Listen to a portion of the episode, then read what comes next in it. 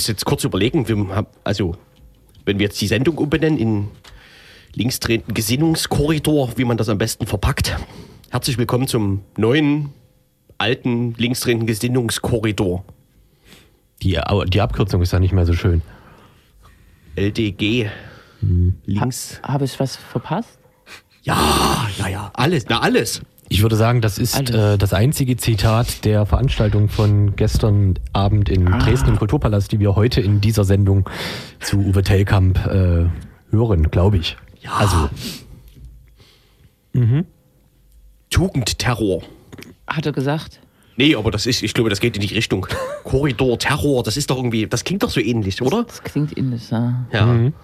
schön. Oh, Genau, dann wieder eine schöne Stunde Tugendterror vom Feinsten. Ja, die 304, wenn ich das sagen darf. tapfer. Ich kann heute nicht so Und viel. ob das Ähm, gelogen ist oder stimmt, das muss das man, wir natürlich auch nicht. muss man erstmal nachvollziehen Mhm. oder berechnen. Ja, Ja, sonst. viel los gerade, äh, irgendwie so gefühlt, ne? Grippeschutzimpfung. Tugendterror in Dresden, Buchmesse. Freitalprozess zu Ende, NSU-Prozess in den, wie heißt das? Tja, Ziellöschern. Ziellöschern, ja. Ja, ja. ähm, Demos, Grippe. Grippe ist auch Wetter. ganz groß, ja. Mhm. Aber ehe wir hier uns einlullen, War heute nicht diese Vereidigung oder wie das dieses neue Prozedere heißt in Dresden? Oder war das gestern?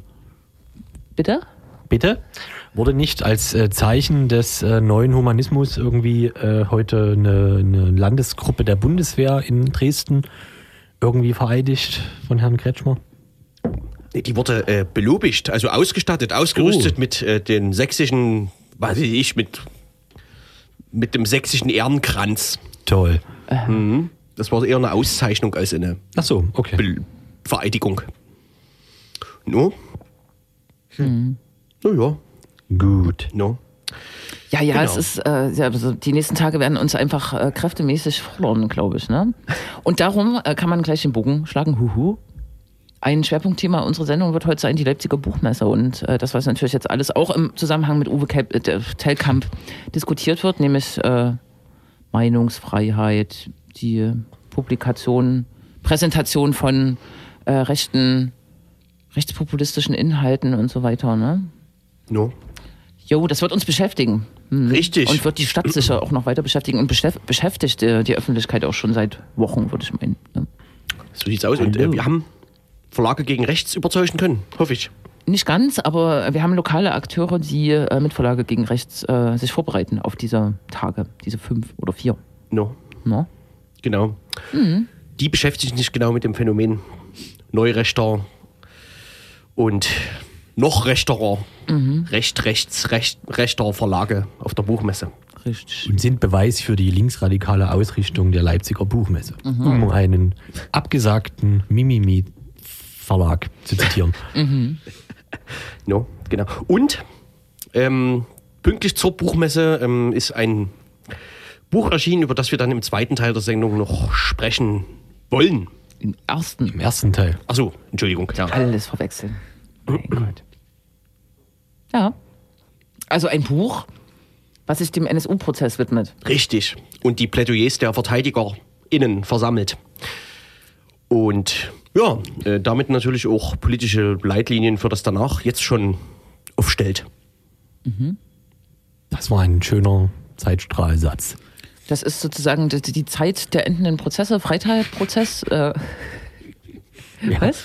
Der äh, Freitalprozess äh, ist diese Woche beendet worden am Mittwoch. Mit, äh, wir hatten ja vor vier Wochen wahrscheinlich darüber gesprochen, mit äh, äh, die Urteile sozusagen folgten der, äh, den Anklagen der Generalbundesanwaltschaft. heißt die so? Großen und Ganzen. Ja, Im bestimmt. Großen und Ganzen. Sie kamen den Forderungen der Generalbundesanwaltschaft zumindest nahe. Sie kamen denen nahe. Und trotzdem wird es jetzt noch weitergehen müssen, ne? weil im Zuge der, des Prozesses natürlich noch so andere Linien, Unterstützerinnen-Netzwerke und so weiter aufgetaucht sind. Genau, das hat ein nicht näher benannter Sender Der MDR hat das äh, exklusiv aufgedeckt, dass da irgendwie noch zehn weitere Personen äh, gerade gegen die ermittelt wird und mindestens zwei wegen der Unterstützung bzw.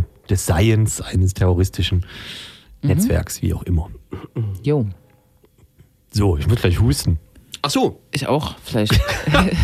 Gut. Dann husten wir in Ruhe und ihr müsst währenddessen stattdessen Musik hören. Na, glaube ich.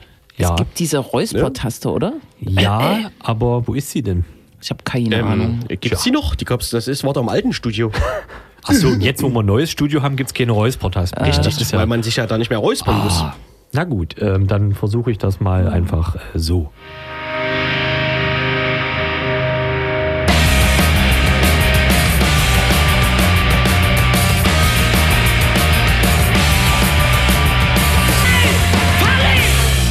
Und jetzt gilt es, wir haben es äh, schon angekündigt am Anfang, es geht uns äh, jetzt in den äh, nächsten 15, 20 Minuten um ein Buch, was, äh, wie so viele, pünktlich zur Buchmesse 2018 herauskommt. Es heißt kein Schlusswort. Die Herausgeberin, Herausgeberin ist Antonia von der Behrens und es hat den Untertitel Naziterror Sicherheitsbehörden Unterstützung Netzwerk. Das sind die Plädoyers im NSU-Prozess, die also jetzt gebündelt in einem äh, Buch erscheinen. Es gibt noch ein Vorwort, es gibt auch zwei Beiträge von äh, zwei ja, äh, Opfern, wenn ich das richtig äh, sehe. Und äh, wir haben jetzt am Telefon den äh, Björn Elberling.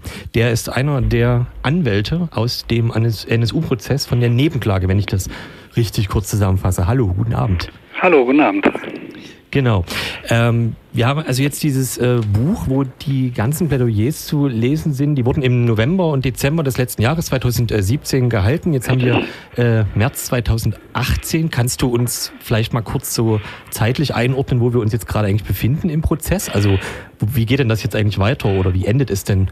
Ja, also wir haben jetzt vor relativ kurzer Zeit die letzten Plädoyers der Nebenklage gehört von anderen ähm, ja, Überlebenden des NSU und ihren Anwältinnen und Anwälten zum Abschluss mit einem Plädoyer vom Kollegen Javus Narin und mit der Witwe von Theo Bulgarides.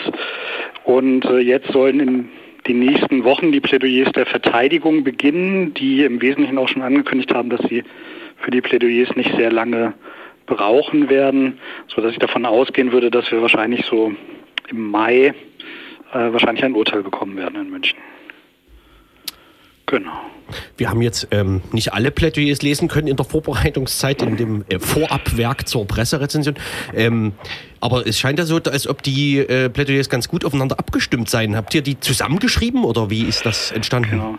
Also diese Plädoyers, die ja von einer Gruppe von insgesamt acht Nebenklägervertretern und Vertreterinnen und eben vier der Mandantinnen und Mandanten, also Überlebenden des NSU gehalten wurden, waren schon Teil eines gemeinsamen Konzeptes und sind letztlich auch ja, Höhepunkt und Ausdruck von einer gemeinsamen Zusammenarbeit, einer gemeinsamen Strategie, die wir eigentlich seit Beginn des Verfahrens zusammen verfolgt haben. Insofern ja, waren die durchaus aufeinander abgestimmt und will ich vielleicht gleich am Anfang auch nochmal erwähnen, neben dem Plädoyer ist ja auch äh, abgedruckt eine Rede, die unsere liebe Kollegin Angelika Lex gehalten hat, kurz vor Beginn des Prozesses auf einer Demonstration. Angelika Lex wäre, ähm, wenn sie nicht im Dezember 2015 verstorben wäre, sicherlich auch mit einem Plädoyer in diesem Buch vertreten gewesen, weil sie natürlich zu dieser Gruppe auch von Anfang an gezählt hat.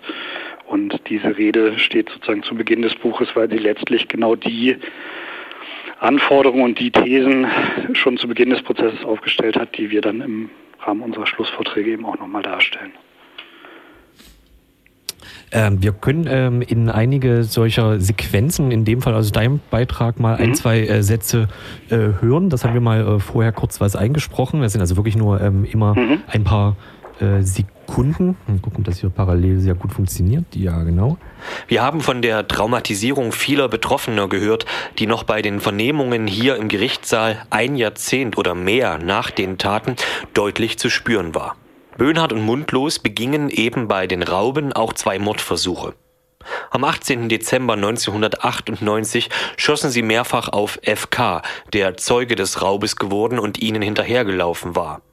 Dabei schossen sie nicht etwa in die Luft, was sicher gereicht hätte, den damals 16-Jährigen von der weiteren Verfolgung abzubringen, sondern bewusst und gezielt auf seinen Kopf und Oberkörper. Die Einschusslöcher an der Wand des Edeka-Marktes hat sich mein Mandant, wie bereits erwähnt und wie er hier geschildert hat, nach der Tat noch häufig angeschaut. Genau, das äh, ist also ein, ein, mhm. ein, ein Raubüberfall auf einen Edeka-Markt, der äh, wird wohl in juristischer Sprache als äh, Logistikverbrechen, äh, wenn ich das richtig verstanden mhm. habe, äh, gewertet sozusagen, womit sie sich also Geld äh, geholt haben, um ihre weiteren Taten, ihre Anschläge zu finanzieren, zu planen, aber auch Wohnungen zu bekommen. Und in dem Zusammenhang hast du quasi dann später auch über Chemnitz allgemein äh, erzählt, wie also die Nazi-Szene vielleicht äh, tatsächlich sehr gut gewusst hat, was da vor sich geht und natürlich mit welcher, ähm, ja, mit welcher, mit welcher kriminellen Energie, in dem Fall also scharfen äh, Waffen, die äh, vorgehen. Kannst du dazu was erzählen, wie das in Chemnitz so ausgesehen hat damals? Ja, genau. Also Chemnitz war ja der erste Ort, wo die NSU-Kernmitglieder nach ihrem sogenannten Untertauchen richtigerweise könnte man das vielleicht auch eher Umzug nennen, ähm, hingezogen sind. Und wir wissen also, das haben wir auch von diversen Zeugen aus dieser Szene bestätigt bekommen, dass die damals in der Neonazi-Szene in Chemnitz sehr offen unterwegs waren. Also die damals geprägt war von eben Blood and Honor und den sogenannten 88er Skinheads, die so ein bisschen, ja, weiß ich nicht, die Jugend, Jugendorganisation von Blood and Honor vielleicht waren. Und da wissen wir also, dass viele von denen ähm, eben in den Wohnungen, in denen äh, Zschäpe, Mundlos und Böhnhardt gewohnt haben, zu Besuch waren, dass die politische Diskussionen geführt haben, spricht vieles dafür, dass ähm, jedenfalls ähm, einer von den beiden ähm, Männern sich auch an sozusagen der Erstellung von Szene, Fanzines äh, beteiligt hat und so weiter. Also es gab damals eine große Unterstützerszene in Chemnitz und das war in dieser Szene ja klar bekannt, verbreitet, dass eben diese drei Untergetauchten, in Anführungszeichen, aus, aus Thüringen äh, in der Stadt waren. Und das ist jedenfalls die Aussage meines Mandanten gewesen, der eben ähm, Zeuge dieses Raubüberfalls damals im Dezember 98 geworden ist, dass er damals drei Personen gesehen hat, ähm, was eben dafür spricht, da ich, ich nicht davon ausgehe, dass die dritte Person Beate Schäbe war, dass eben einer dieser Unterstützer auch ganz konkret an dieser Tat sich beteiligt hat. Im äh, weiteren Verlauf gibt es dann ein interessanten, äh, interessantes Detail, wo darüber berichtet wird, dass die Verteidigung in dem Fall von Wohlleben quasi versucht, diese ganzen Taten so zu, zu psychologisieren. Ja? Also mhm. dass das Ganze jetzt nicht wirklich eine politische Dimension oder so äh, haben soll, sondern einfach einfach nur irgendwelche ja, Taten im Wahn oder so, keine Ahnung, äh, sein soll. Da können wir auch mal äh, kurz äh, reinhören, wie sozusagen das, das Fazit in dem Fall von dir ist. Und zwar so. Ich denke, es ist wichtig, diesem Versuch der Psychologisierung und Entpolitisierung entgegenzutreten. Ja, der Entpolitisierung, denn das an die Verteidigung Chepes. Es handelt sich hier angesichts der Taten, ihrer gesellschaftlichen Bedeutung und der staatlichen Reaktion natürlich um einen politischen Prozess. Um also diesem Versuch der Psychologisierung und Entpolitisierung deutlich entgegenzutreten, will ich auf das verweisen, was Javush Narin hier am 21. Juni 2017 ausgeführt hat, als Reaktion auf den Antrag der Verteidigung Wohlleben. Das nämlich genau die Aspekte, die in den Taten zutage traten und die die Verteidigung Wohlleben im Antrag zur Begründung ihrer pseudopsychiatrischen Diagnose angeführt hat, die Entmenschlichung der Opfer, das völlige Fehlen von Empathie, der Hang zur Selbststilisierung bzw. Selbstheroisierung schlicht Kernstücke nationalsozialistischer Ideologie sind. Gab es das, gab's das denn insgesamt öfter in äh, diesem Prozess, dass sozusagen die, die Taten nicht äh, verneint wurden, sondern sagen wir mal zugegeben, aber einfach gesagt wurde, naja, das, äh, das, das, das darf man nicht so ernst nehmen, weil das einfach nur irgendwie, ja, in dem Fall kranke Menschen sind? Oder war das eine Ausnahme?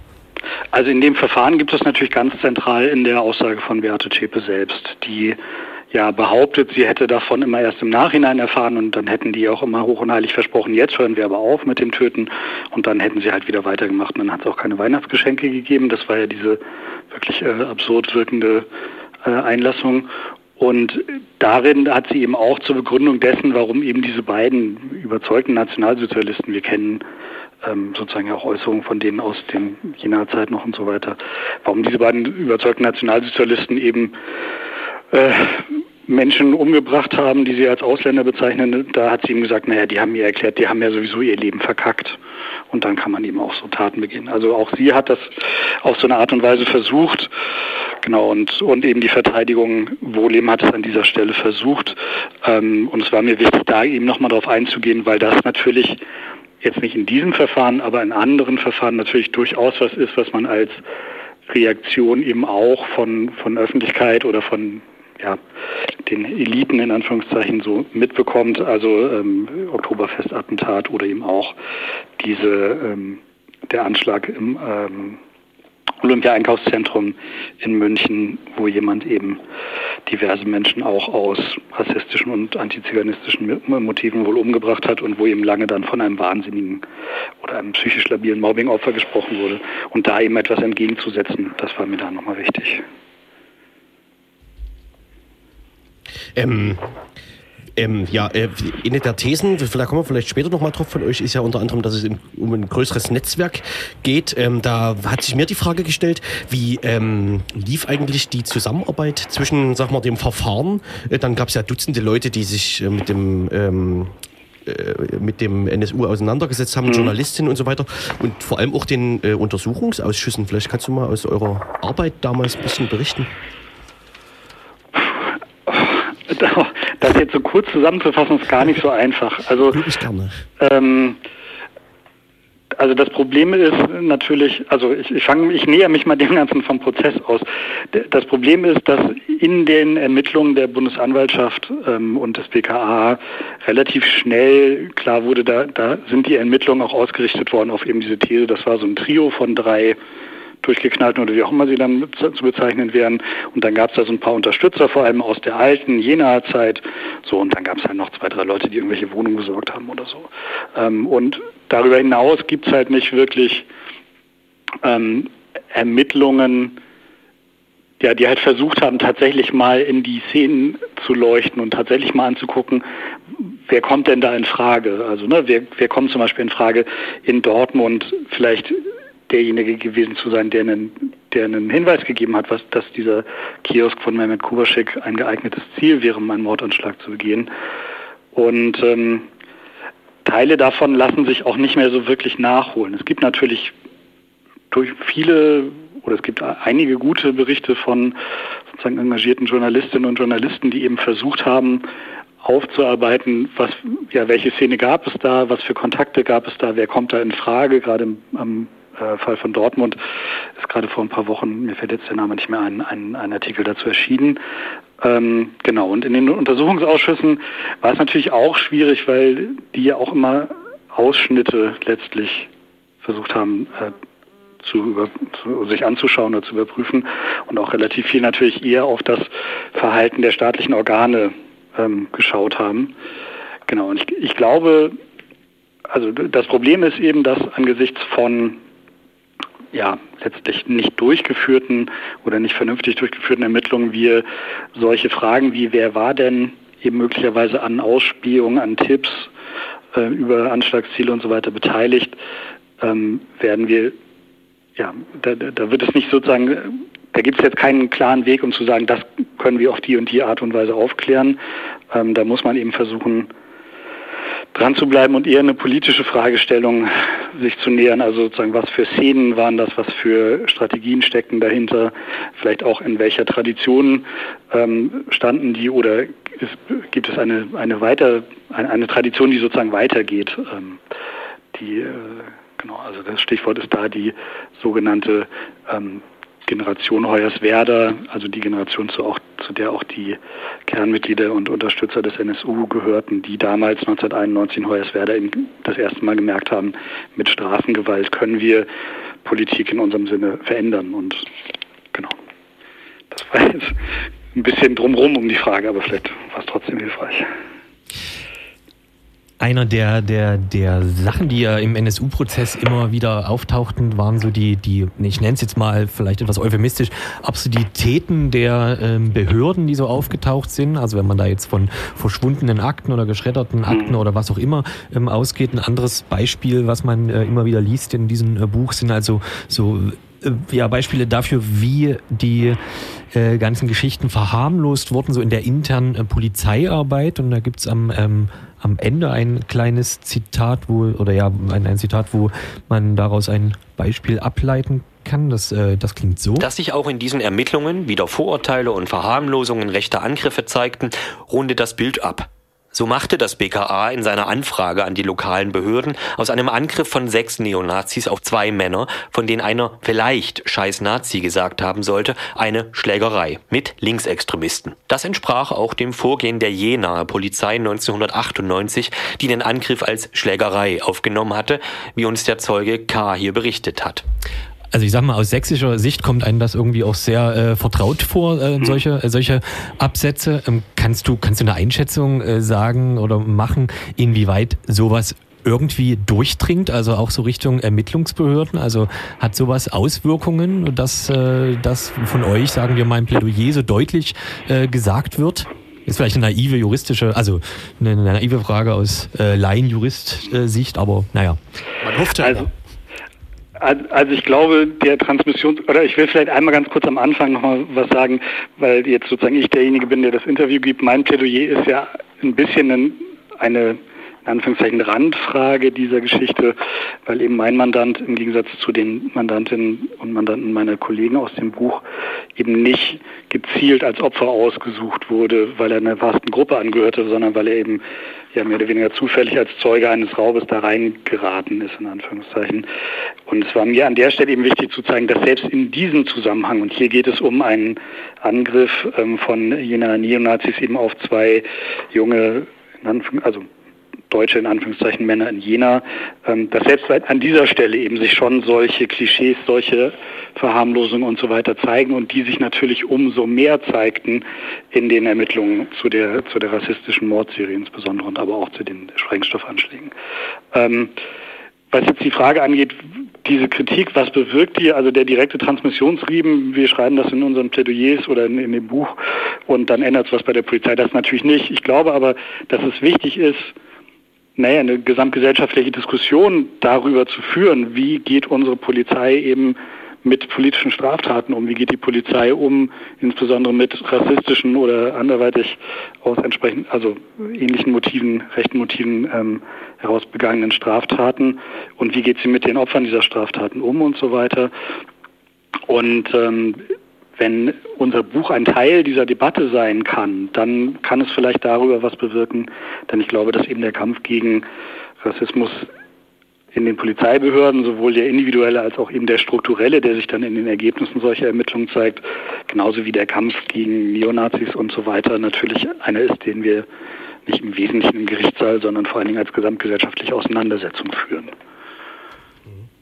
Ja, ähm, Stichwort nochmal zum, zum Umfeld. Äh, du hast die äh, Kollegin, die leider verstorbene Angelika Lex erwähnt, die hat, ähm, das wurde im Spiegel auch nochmal zitiert, von einem rechtsterroristischen Netzwerk gesprochen, ne, was also im Gegensatz steht zu der äh, Trio-These, äh, das unbehelligt von polizeilichen Ermittlungen und mit logistischer und finanzieller äh, Unterstützung staatlicher Stellen tätig war.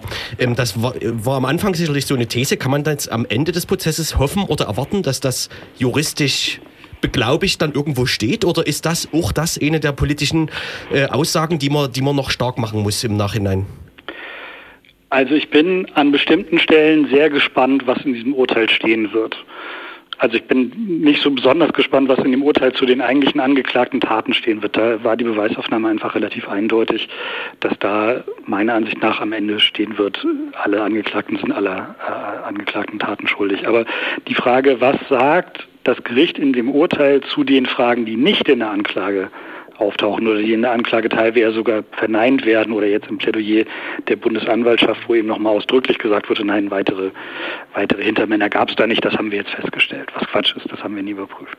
Und die Frage, ob das Urteil an dieser Stelle eben auch ähm, ausdrückt, naja, bestimmte Dinge sind sozusagen nicht aufgeklärt worden oder für bestimmte Dinge gibt es jeweils Hinweise, aber dem ist nicht endgültig nachgegangen worden oder ob eben im Urteil auch so ein bisschen so eine Schlussstrichformulierung drin ist. Und da haben auch durchaus andere Kolleginnen und Kollegen eben an das Gericht appelliert.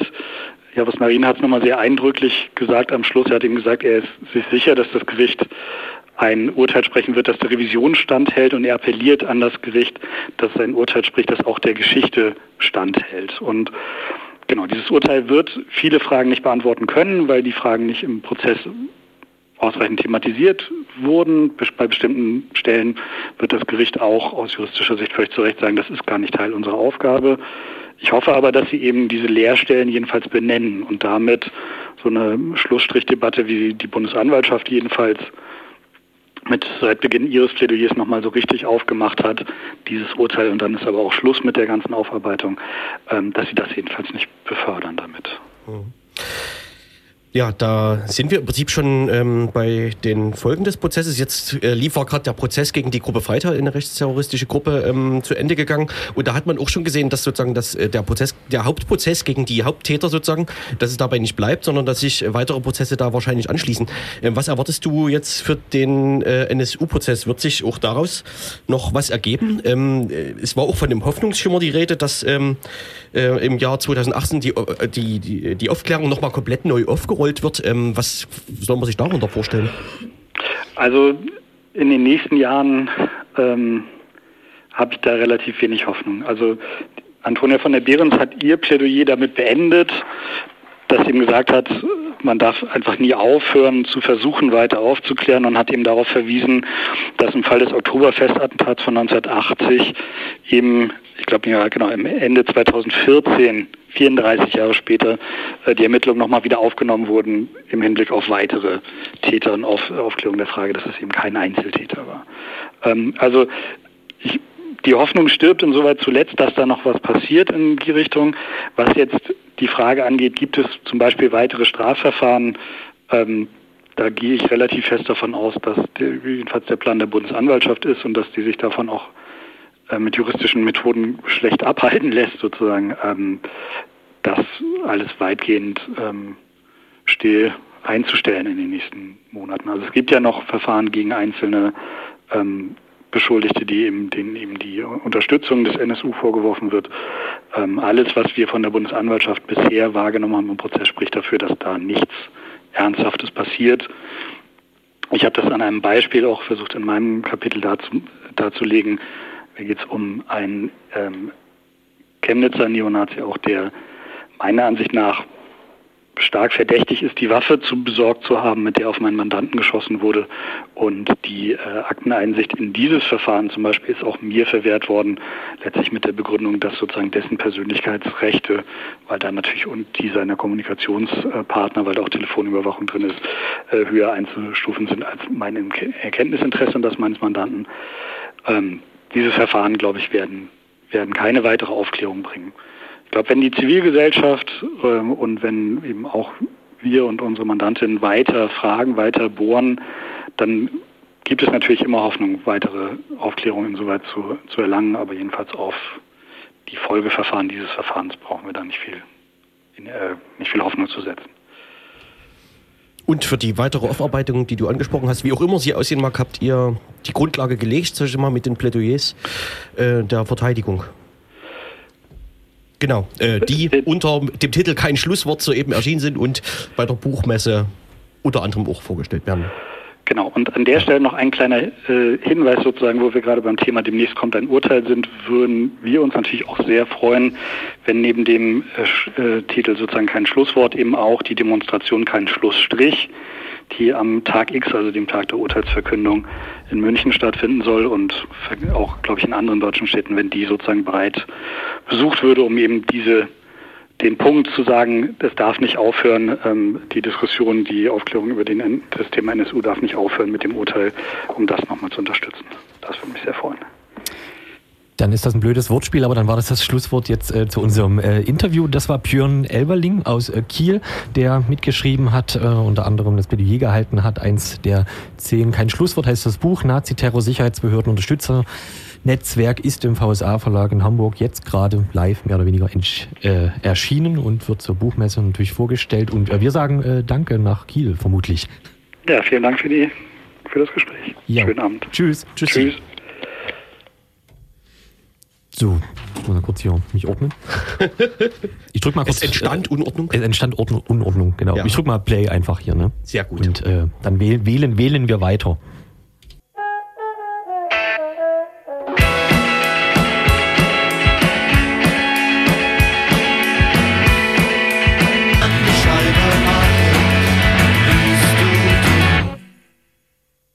Mir fallen zwei Sachen ein. Ähm, auch in Leipzig gibt es so ein lokales Bündnis, ähm, das äh, eine Aktion zum äh, Urteilstag äh, vorbereitet. Tatsächlich, also man muss nicht nach München fahren, unbedingt, sondern kann das auch lokal äh, tun. Mhm. Und äh, wir haben noch äh, anzusagen den Vorstellungstermin des Buches auf der Leipziger Buchmesse. Richtig, genau, völlig vergessen. Äh, das Buch wird natürlich auf der Messe vorgestellt, nämlich am 17.03. und zwar zweimal. 15 Uhr auf der linken Bühne und äh, ja, was auch immer das sei, die linke Bühne und 16.30 Uhr bei der Taz am Stand. 15 Uhr linke Bühne, 16.30 Uhr bei der Taz am 17.03. auf der Buchmesse. Und wir hören jetzt nochmal Musik, weil das kann sie jetzt nochmal äh, probieren. Und ähm, das äh, kann ich ja kurz verraten, das ist ein Hörerwunsch, der nicht über normale Kanäle kommuniziert wurde. Aber das ist ja äh, Usus. Egal, genau.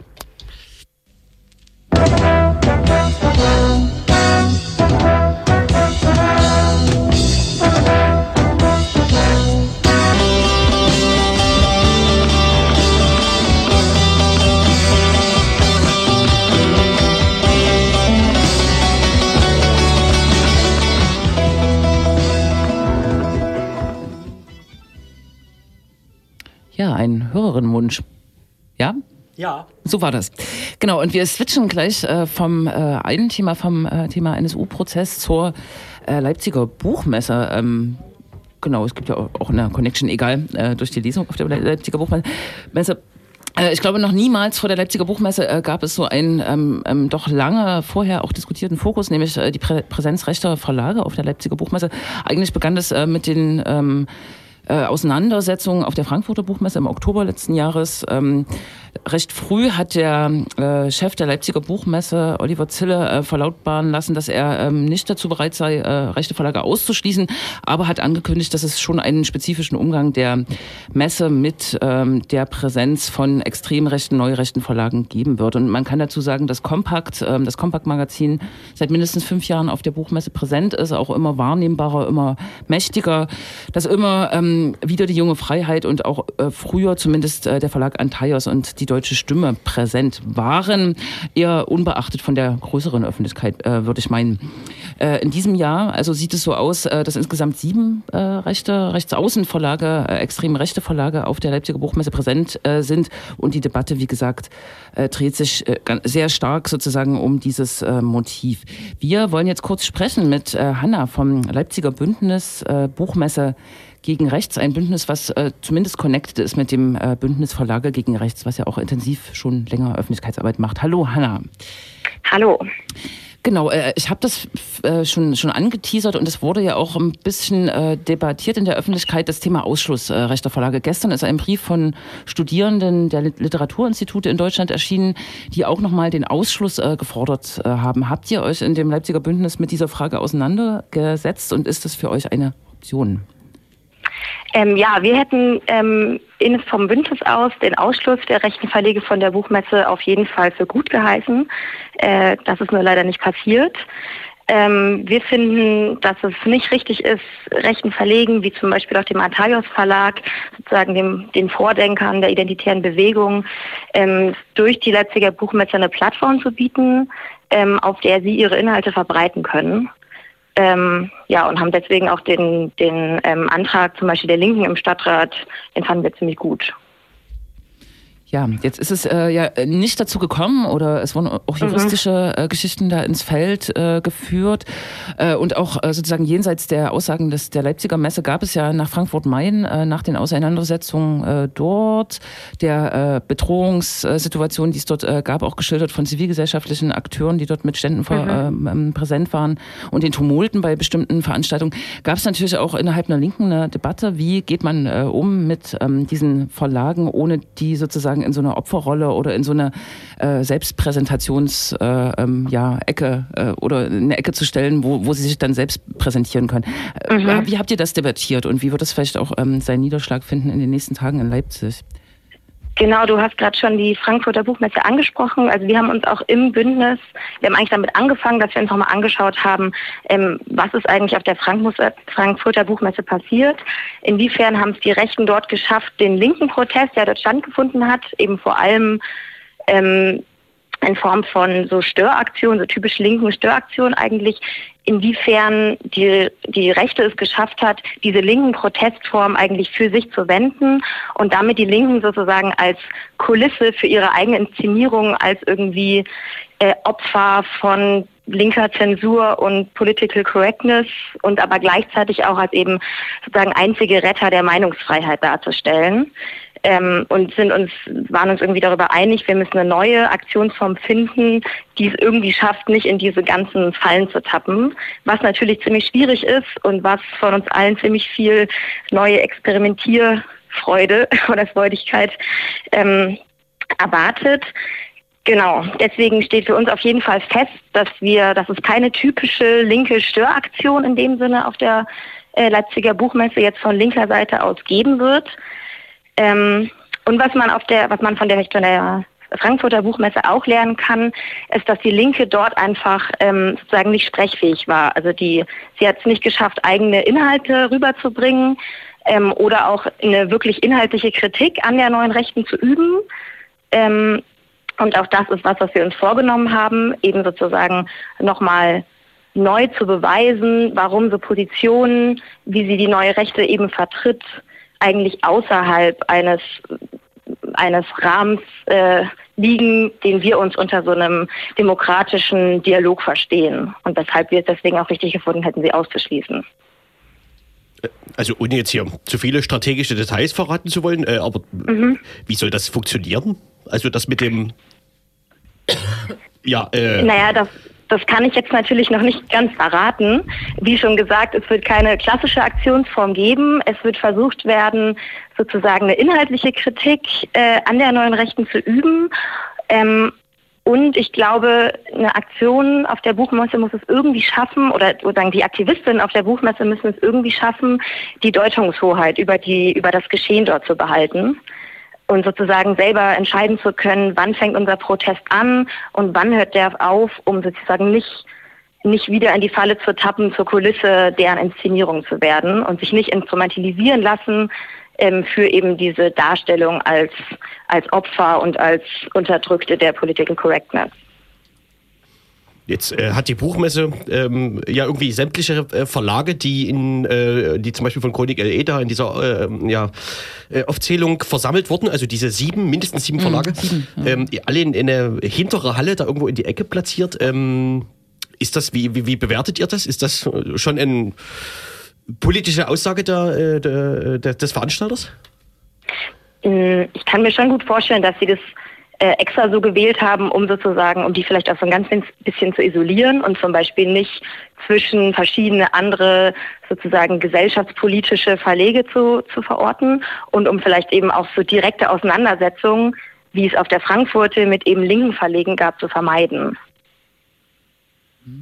Ich erinnere mich da äh, an, tatsächlich letztes Jahr war ich auch vor Ort, gab es äh, einen Protest am, am Kompaktstand. Mhm. Äh, da stand der, man kann schon sagen, Neonazi aus äh, Halle, Sven Liebisch auf dem äh, Stand, hat dort sozusagen die Leute bedroht und äh, hat rumgeschrien und hat auch provoziert und angeheizt.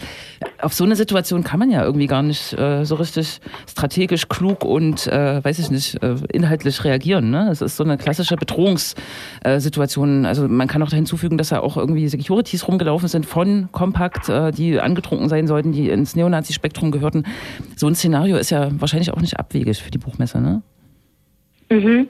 Also ich glaube, ähm, man kann sich wahrscheinlich für solche Szenarien einerseits inhaltlich äh, vorbereiten. Also ich bin zwar nicht der Meinung, dass es irgendwie wirklich Sinn macht, jetzt in einen Dialog zu treten und anzufangen, irgendwie eine Diskussion mit irgendeinem Rechten auf der Buchmesse zu führen. Ähm, weil deren Argumente ja irgendwie überhaupt nicht rational sind und man mit denen irgendwie nicht streiten kann.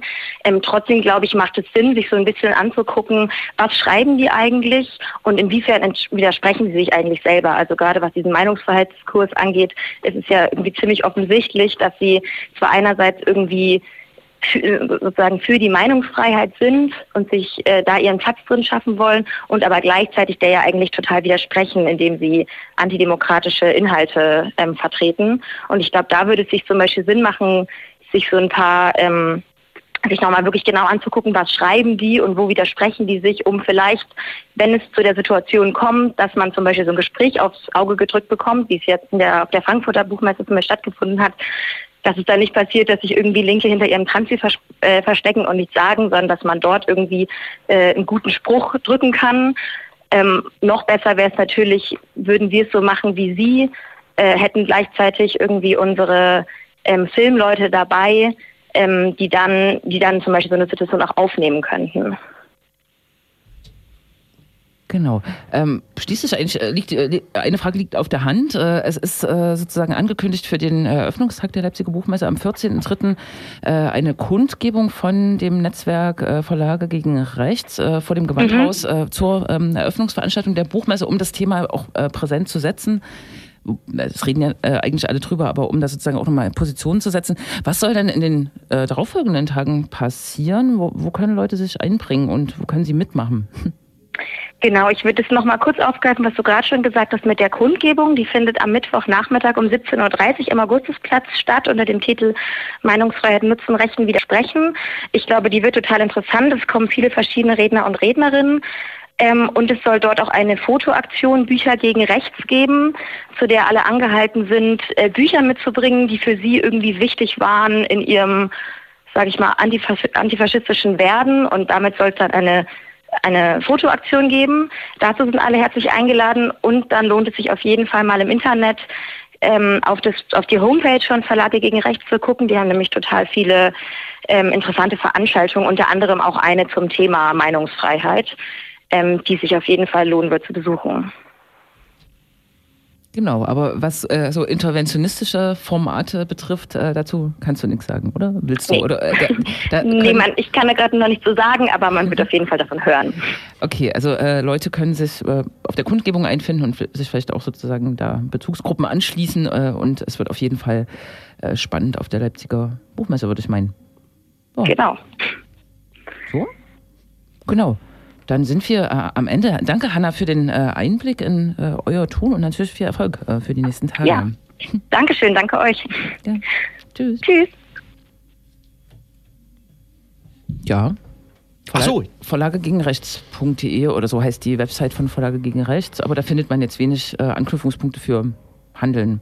Richtig. Und Werbung für jetzt bestimmte Veranstaltungen. Also man kann sagen, dass äh, natürlich der Verlag Antaios mit Götz Kubitschek verschiedene Veranstaltungen auch anbieten wird auf der Buchmesse des äh, Jürgen Elsässer als Chefredakteur zum Kompaktmagazin verschiedene Formate dort anbieten wird. Mhm. Also man wird auf jeden Fall Anknüpfungspunkte finden.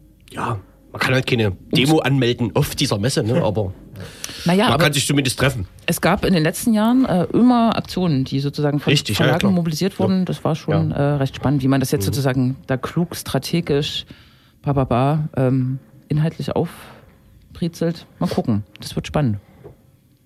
Na? Äh, machen wir jetzt Musik? Oder die gehen wir direkt in den Veranstaltungshinweis? Äh, ich sage mal, Vorsicht, wir haben, acht Minuten hätten wir noch. Machen Musik. Wir haben ja auch ja. noch zwei Minuten rausgeschlagen. Richtig. da freut sich bestimmt Bam. jemand. Selbst bei den einen, das war schon wieder falsch.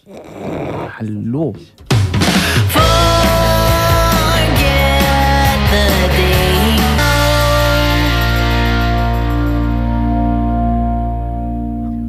Das waren die Moves und äh, die Band davor, die äh, ja quasi ein Hund war, aber Cem. Karaka, bestimmt falsch ausgeschrieben, äh, ausgesprochen. Meine Güte. Und ich muss mich korrigieren und ähm, sagen, die äh, Website von Verlage gegen Rechts heißt verlagegegenrechts.com.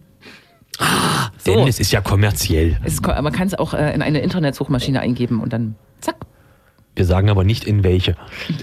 Nee, da wollen wir auch. Da haben wir ja selbst überhaupt keine Präferenzen. Nee. Nee, nee. nee? Man sollte darauf achten, was man sagt. Ich bin genau. nicht Paperball. Okay. Stille. ja. Mhm. Sie naja. hören den linksdrehenden Gesinnungskorridor. Oh Gott, ist das schwierig zu merken. Ja. Früher, äh, bis vor kurzem noch das linksdrehende Radio. Ähm, wir liegen in den letzten fünf Minuten und sind damit bei den Veranstaltungshinweisen. Und die sind umfangreich. Ich hoffe, wir vergessen alles oder nichts. Ja, du jetzt nicht jedes sagen, oder? Nö, nö, nö. jedes zweites, aber. Der äh, Frauenkampftag äh, hat ja am letzten Samstag, also hat mhm. eigentlich gestern, vorgestern stattgefunden. Mhm. Äh, mit einer Demonstration am 3.3. in Leipzig begangen und am Sonntag wird es noch eine Demonstration geben zur, zum Frauenknast in Chemnitz. Man kann sich da anschließen. Um 11.30 Uhr geht es mit dem, äh, mit dem Auto los nach Chemnitz.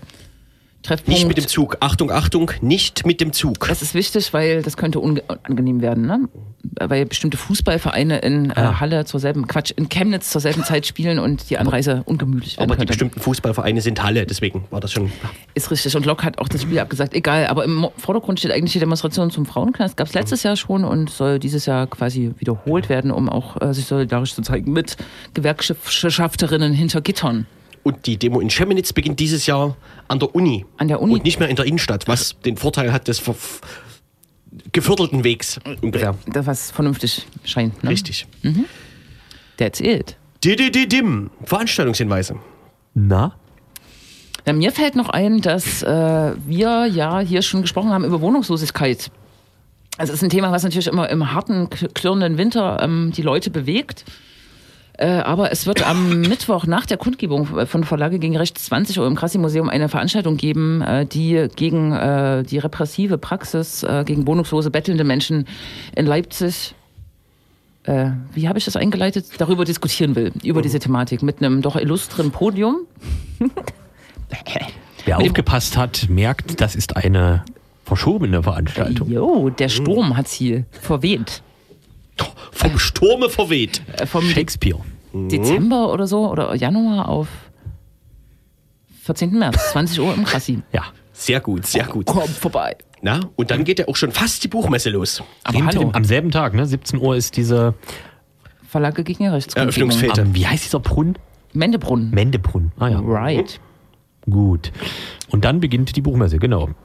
Und es gibt diverse Veranstaltungen. Zickzack. Es gibt äh, tausende Veranstaltungen, glaube ich. Ich weiß nicht, ob wir die jetzt alle hier aufsagen wollen. Oder ich habe mich vorbereitet. Decken mitgebracht. Äh, Sag mal. nee.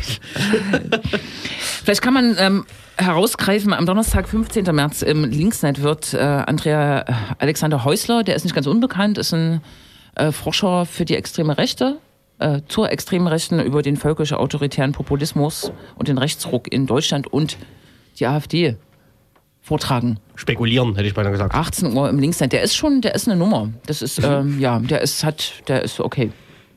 Gut. So. Ich erinnere mich, dass es auch im Fischladen zum Beispiel äh, ein umfangreiches Programm gibt. Zum Beispiel wird äh, der bekannte Journalist Ulrich Krömer, ist auch eine Nummer, Ist eine Äh, echte Nummer hier. äh, nochmal ein Buch vorstellen, was sich mit dem Theaterstück beschäftigt, was ähm, an Julius Hirsch erinnert, einen jüdischen Fußballer, der im NS umgebracht wurde. Und nachdem unter anderem ein DFB-Preis benannt wurde. Das im Fischladen findet man die Lesungen, die sich so ein bisschen rund ums Thema Fußball drehen, ähm, findet man einige Veranstaltungen beim Roten Stern, unter anderem auf der Facebook-Seite. Roter Stern Leipzig. Und eine Veranstaltung ähm, von Verlage gegen Rechts wird im Interim in Lindenau am, am Lindenauer Markt stattfinden. Da wird es, äh, hat den, trägt den lustigen Titel Untergangster des Abendlandes. Und da geht es um die Identitären. Das ist wahrscheinlich auch ganz spannend. Deren Ideologie und Strategien. Ich weiß gar nicht, irgendwie der, der, der, der, der, sehr gut vorbereitet. Der Blog von Götz Kubitschek hatte irgendwie auch verschiedene äh, linke Veranstaltungen ne, mit erwähnt, wo man so ein bisschen gucken kann, dass man aufpasst, wie man so guckt. Sezession heißt, ja genau. Ja, ja. Achso, muss man auch nicht bewerben, aber Ja, das sind aber die üblichen, ähm, wie heißt das hier? Muskelspiele. Ob die in ja, Konnewitz sich einfinden, aber vielleicht äh, und in Lindenau, keine Ahnung. ja, Lindenau, ich meine. Gut. Alexander Häusler mag der, glaube ich, der Götz Kubitschek, in Anführungsstrichen. Ja. Was, wer wen? Kubitschek mag Häusler, der Typ, der im äh, Linksnetz vorträgt. Der wird immer mal Äh, jetzt wird es mir zu hoch. Ist egal. Das ist diese Postmoderne, das ist manchmal wirklich äh, was? schwierig. Ja. Ja. Äh, Na sonst, ist Fußball? Nö. Also in Chemnitz. Ach so, ja. Hm? äh, der Chemie kann, das ist, sollte eigentlich morgen sein. Und ist jetzt am Sonntag, also während der Demo. Aber was soll man dazu sagen, ne? Tja. Na, es gibt eigentlich noch so viele Sachen. Ähm, Michael Kretschmer hat gerade Uwe Tellkamp äh, in Schutz genommen auf äh, Twitter. Habt ihr vielleicht gelesen, ne? Nee. Was jetzt gerade? Ja, Während irgendwie- unserer Sendung? Ja. Also ich habe da nicht Der- Twitter ge Der hat extra jetzt getwittert, damit wir das aufgreifen und äh, über Mich- Michael Kretschmer reden. Also in meinem linksdrehenden Gesinnungskorridor ist das nicht. Äh, angekommen. Ja. Der ist lang. Der ist sehr lang, ja. Richtig. Macht, macht doch nichts. Es, Da ist schon so mancher Ball es verhungert. verändert sich einfach nichts. ja, nee. Es Naja, bleibt so, wie es war. richtig. So. Und damit, äh, Sehen wir uns wieder. No? richtig, Hören. in zwei Hören. Wochen. No? Und ähm, letzter Veranstaltungshinweis, die nachfolgende Sendung beginnt fast schon. Es handelt sich um eine Right. Dub-Sendung. Die Dub Night Radio Show, wie immer, direkt nach dem linksdrehenden Radio hier auf Radio Blau. Ähm, hier wird ganz schön rumgehustet, deswegen schalten wir um von unserem digitalen in unser altes, analoges Studio. Zwei Stunden Musik mit Tony Wobblebass.